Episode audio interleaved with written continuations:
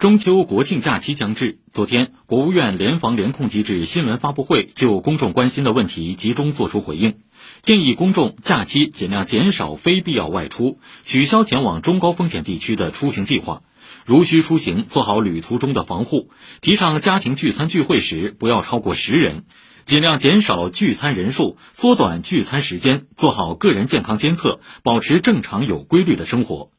假期高校必须安排值班值守，确保领导在线、疫情防控机制在线、应急处置在线。同时，要明确离校返校疫情防控要求，鼓励提倡师生就地过节。